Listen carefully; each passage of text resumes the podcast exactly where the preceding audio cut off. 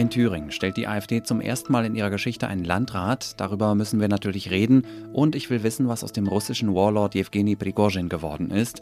Hier ist das Update von Was jetzt am Montag, den 26. Juni. Wir sind der Nachrichtenpodcast von Zeit Online und ich bin Moses Fendel. Tag zusammen. Redaktionsschluss für dieses Update ist wie immer 16 Uhr. Werbung. Wie geht es weiter mit der Europäischen Union? Präsidentschaftswahlen in den USA, EU-Parlamentswahlen, geopolitische Krisen und wirtschaftliche Schwierigkeiten. Wir suchen Lösungen für diese Herausforderungen. Am 19. und 20. März auf der digitalen Europakonferenz von Handelsblatt, Die Zeit, Tagesspiegel und Wirtschaftswoche. Über die Zukunft Europas sprechen wir mit Bundeskanzler Olaf Scholz, Wirtschaftsminister Robert Habeck und vielen mehr. Kostenlose Anmeldung unter europe20xx.de. Es war keine Überraschung mehr, aber trotzdem können wir, glaube ich, von einem Wendepunkt in der politischen Kultur unseres Landes sprechen. Zum ersten Mal hat die AfD eine Landratswahl gewonnen. In Sonneberg im Süden von Thüringen war das. Robert Sesselmann heißt der Mann, der da gestern die Stichwahl gegen den Kandidaten der CDU gewonnen hat. Die AfD verkauft das als großen Sieg und tatsächlich scheint ihre Strategie bis hierher aufgegangen zu sein, nämlich von unten auf der kommunalen Ebene erstmals politische Macht zu übernehmen. Tillmann Steffen aus unserem Politikressort beobachtet die Partei für uns und hilft mir jetzt, dieses Ereignis einzuordnen. Hallo Tillmann. Hallo Moses. Wie viel Macht hat denn überhaupt ein Landrat? Wie viel AfD-Inhalte kann Sesselmann in seiner Funktion umsetzen? Ja, man muss sagen, ganz klar ist auch der AfD-Landrat Sesselmann an Recht und Gesetz gebunden. Er kann also nicht einfach im Sinne seiner Partei irgendwie Dinge ändern oder biegen. Wenn er anfangen wollte, im Sinne der AfD äh, Verordnungen irgendwie auszulegen oder zu modifizieren, das würde garantiert auffallen und irgendwann kommt dann auch die Rechtsaufsicht der Behörde. Das kann bis zum Disziplinarverfahren führen. Er kann also zum Beispiel nicht jetzt sagen, wir geben Asylbewerbern jetzt nur noch Verpflegungsbeutel äh, statt Geld, weil das ist in einem Bundesgesetz geregelt, dass die Geld bekommen und dann muss das auch so sein. Das kann er nicht ändern.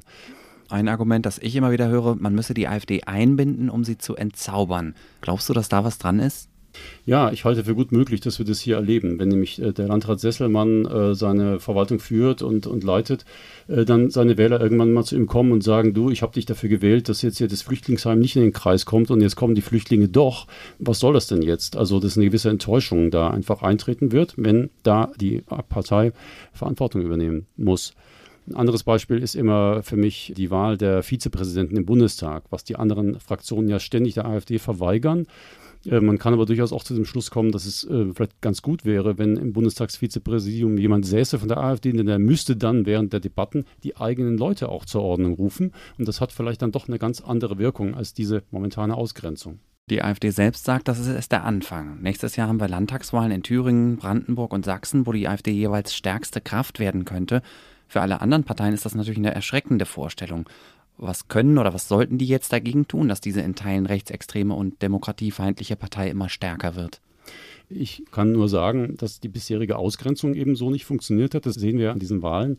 Und auch die Aufregung, die in der politischen Kommunikation herrscht nach diesen Wahlen, scheint auch nicht das runterzufahren.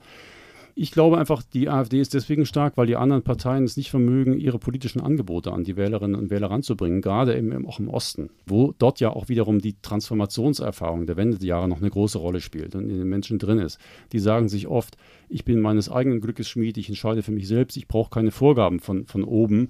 Und da fehlt es einfach auch ein Stück an der notwendigen politischen Bildung. Da ist viel nachzuholen, weil wenn Menschen erkennen, dass sie sich politisch einbringen können, dass sie mit teilhaben können, dann können andere Parteien wieder erstarken. Und die AfD ist nicht mehr stärkste Kraft.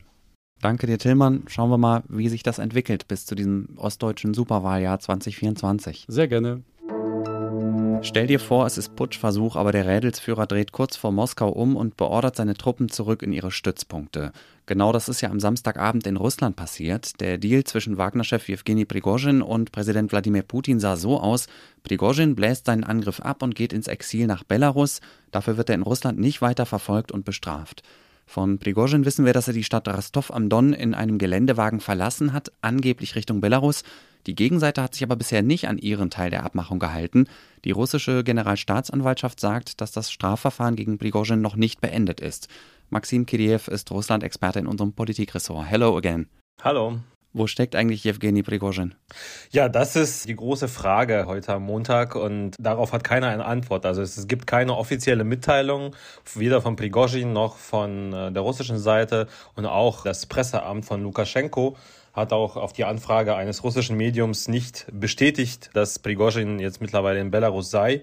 Es gab Gerüchte, dass Prigozhin in einem Hotel in Minsk gesichtet worden sei. Dazu gab es aber wiederum keine Belege. Also es ist im Endeffekt unklar, wo er sich aufhält. Er ist ja Samstag von Rostov abgezogen mit dem Auto, aber diese Kolonnen, die von Rostov abgezogen sind, die sind eigentlich wieder Richtung besetztes Gebiet in der Ukraine gefahren. Also Und was macht Putin? Hat den mal jemand gesehen oder gehört seit seiner Fernsehansprache? Ja, Putin genauso wie Prigozhin äh, schweigen eigentlich schon seit äh, zwei Tagen. Es gibt immer mal wieder Meldungen vom Presseamt, dass äh, Putin mit dem einen oder anderen Staatsführer telefoniert hat. Zuletzt, glaube ich, mit dem Staatschef vom Iran und versichert sich deren Unterstützung. Aber er, er hat zum Beispiel keine Ansprache nochmal gehalten, wie jetzt am Samstag.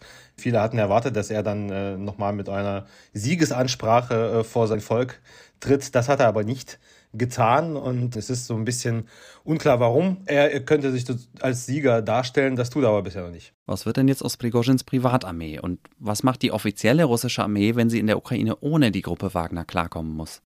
Ja, also das Ziel äh, der russischen Armee und der Militärführung scheint offenbar zu sein, diese private Armee als Einheit aufrechtzuerhalten. Sie gilt in Russland als sehr kampffähig und es gibt mittlerweile auch schon Äußerungen von Abgeordneten und von ehemaligen Militärs, die sagen, dass es ein Fehler wäre, diese Einheit als Ganzes zu entwaffnen. Sie wollen schon diese Einheit als, äh, als Ganzes erhalten. Ob das realistisch ist, ob das klappt, das ist die andere Frage. Ich halte es nicht für realistisch, denn diese Kritik, die Prigozhin an Verteidigungsministerium und am Generalstab geäußert hat, die wird auch von vielen Soldaten auf der unteren Ebene eben in dieser Einheit geteilt. Kann also sein, dass sich die Ukraine ein Stück weit zu früh gefreut hat. Ich danke dir, Maxim. Danke. Deutschland ist bereit, dauerhaft eine robuste Brigade in Litauen zu stationieren. Das hat Bundesverteidigungsminister Boris Pistorius von der SPD bei einem Besuch in der Hauptstadt Vilnius angekündigt. Eine Brigade, das bedeutet ungefähr 4000 Soldatinnen und Soldaten. Voraussetzung dafür ist, dass die entsprechende Infrastruktur vorhanden ist. Kasernen, Übungsmöglichkeiten und die genannten Depots. Schon jetzt sind deutsche Soldaten in Litauen, in Rukla, das ist eine Stadt in der Mitte des Landes. Dort ist aber im Moment nur der Gefechtsstand einer Brigade mit rund 20 Soldaten. Der Rest dieser Brigade ist in Deutschland stationiert und soll im Ernstfall innerhalb von zehn Tagen nach Litauen verlegt werden können, um dort die NATO-Ostflanke zu verteidigen. Genau das übt die Bundeswehr auch gerade wieder in einem Manöver und weil er sich diese Übung anschauen will, ist Pistorius heute nach Litauen gereist. Der zweite Grund ist, dass er zusammen mit NATO-Generalsekretär Jens Stoltenberg den NATO-Gipfel in zwei Wochen vorbereitet. Der findet nämlich auch in Vilnius statt.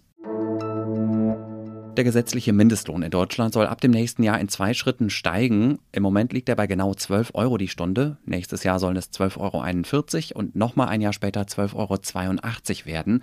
Das hat die Mindestlohnkommission zwar entschieden, einig ist sie sich aber nicht. Die Arbeitnehmervertreter in der Arbeitsgruppe fordern nämlich einen deutlich höheren Mindestlohn. 13,50 Euro, sagt zum Beispiel der Deutsche Gewerkschaftsbund.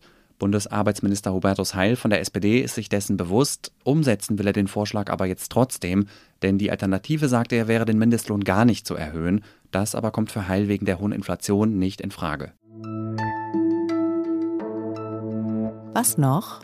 Und diese Rubrik kommt heute ausnahmsweise mal nicht von mir, sondern von Nele Keim, die diese Woche hier bei Was Jetzt hospitiert. Hi Nele. Hallo. Worum geht's in deiner Meldung? Um Seeotter. Ah ja. Bis zu 20.000 Seeotter sollen früher vor der kalifornischen Küste gelebt haben. Heute sind davon nur noch ungefähr 50 übrig. Durch den Handel mit ihrem Fell sind die Seeotter vor den Küsten Nordamerikas im 18. und 19. Jahrhundert fast ausgerottet worden. Das könnte sich aber demnächst ändern. Der US Fish and Wildlife Service, das ist eine Umweltbehörde auf Bundesebene, möchte 3000 Seeotter an der nördlichen Küste von Kalifornien ansiedeln. Wenn das funktioniert, wäre das nicht nur niedlich anzuschauen, Seeotter tragen auch wesentlich zur Gesundheit des Ökosystems bei, in dem sie leben. Die Tangwälder. Die sind zunehmend bedroht von Seeigeln, die über die großen Algen herfallen. Das Lieblingsessen der Seeotter allerdings sind Seeigel. Damit halten die Otter das Ökosystem in einem natürlichen Gleichgewicht. Wie die Wälder an Land sind Tangwälder sehr, sehr wichtig, um CO2 aus der Luft zu binden. Wenn die Wiederansiedlung funktioniert, wäre das also nicht nur gut für die Seeotter, sondern auch fürs Klima. Danke, Nele. Und wir sind mal wieder durch für heute. Morgen früh hören Sie hier Azadeh Peschman. In ihrer Frühsendung geht es darum, welche Auswirkungen der gescheiterte Putschversuch auf die Machenschaften der Gruppe Wagner in afrikanischen Ländern hat. Ich bin Moses Fendel, freue mich immer sehr über Ihre Mails aus Leipzig und wo Sie sonst noch überall herkommen. Für heute sage ich danke fürs Zuhören, schönen Abend und bis bald. Jetzt ist dein Mikro Aber an, jetzt höre ich dich auch. Jetzt, äh, wenn, es so, wenn ich so spreche und das ist gut, dann freut mich das.